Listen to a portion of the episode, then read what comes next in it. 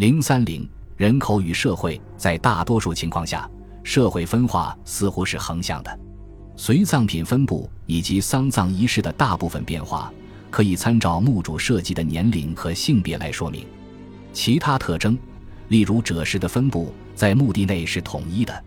在这种社会中，一个人的地位很可能来自他在狩猎大型猎物方面获得的成功，尤其是马鹿和野猪，因为鹿角和牙坠在随葬品中占有突出位置。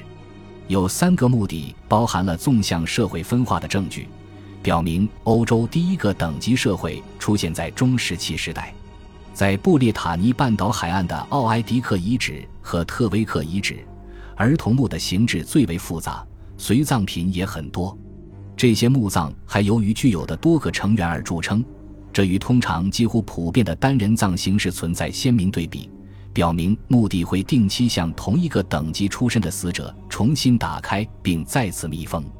在特威克遗址中，还发现了复杂的墓葬结构，石板墓室上方覆盖着小土堆。位于卡累利阿的奥列内斯特罗夫斯基墓地，拥有中石器时代目前已知最复杂社会组织的证据。世袭的社会地位和经济等级是普遍存在的。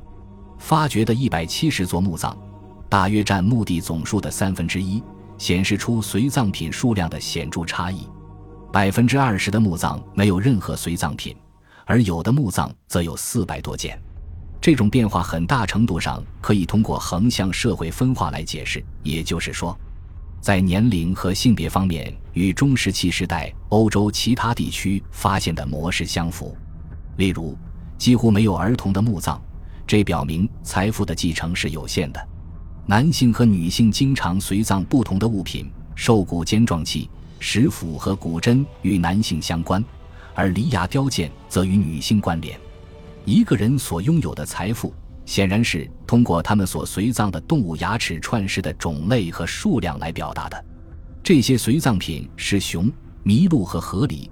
在众多被猎杀的动物中，人们认为仅有这三种具有象征意义。正当壮年的个人所拥有的这些挂件的数量越多，可能反映了他们作为猎人的能力比年轻人或老年人更强。跨领域的这种横向社会分化的模式。表明某些人具有独立的社会地位，这来源于他所获得的社会身份。九座墓葬中发现刻有蛇、麋鹿和人的雕像，表明这些人具有特殊的社会地位。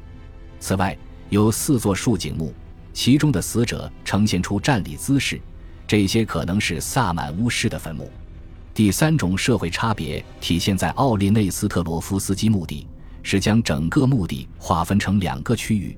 这可能反映了社群的分裂，可能是分为两个氏族。麋鹿雕像仅限于北欧的墓葬群，而蛇和人类的雕像则在南欧墓葬群中占大多数。我们可以把奥列内斯特罗夫斯基墓地描述为一个初期的等级社会，连同特威克和奥埃迪克遗址、维德贝克和斯凯特霍尔姆遗址，以及许多规模较小的墓地。我们可以很容易地观察到。中石器时代晚期的狩猎采集者社会所达到的社会复杂化程度，超过了此前的任何时代。社会界限、社会组织的另一个方面，涉及以遗物类型和风格的显著差异为标志的群体之间的界限。要识别这种风格上的差异，需要我们将其他变量，比如原材料类型和功能保持不变。这种可能性极少发生。整个欧洲很多遗物的差异。都很容易用功利因素来解释，而不是风格和社群。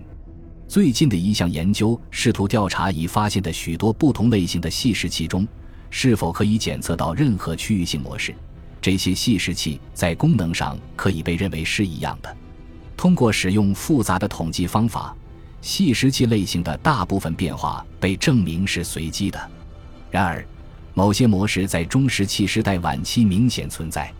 某些区域似乎对特定形状的细石器有明显偏好，这很可能与中石器时代晚期社会文化边界和地域性的建立有关。通过研究其他文物类型的分布情况，显现出斯堪的纳维亚半岛南部在中石器时代晚期被划分为三个主要地区：即日德兰半岛、丹麦东部岛屿和斯堪的纳维亚地区。每一个地区都有独特的传统。丹麦东西部之间的边界由不同的遗物分布来标明。在飞鹰岛以东，没有发现某些类型的鱼标、古书、T 形鹿角斧、基本的装饰图案。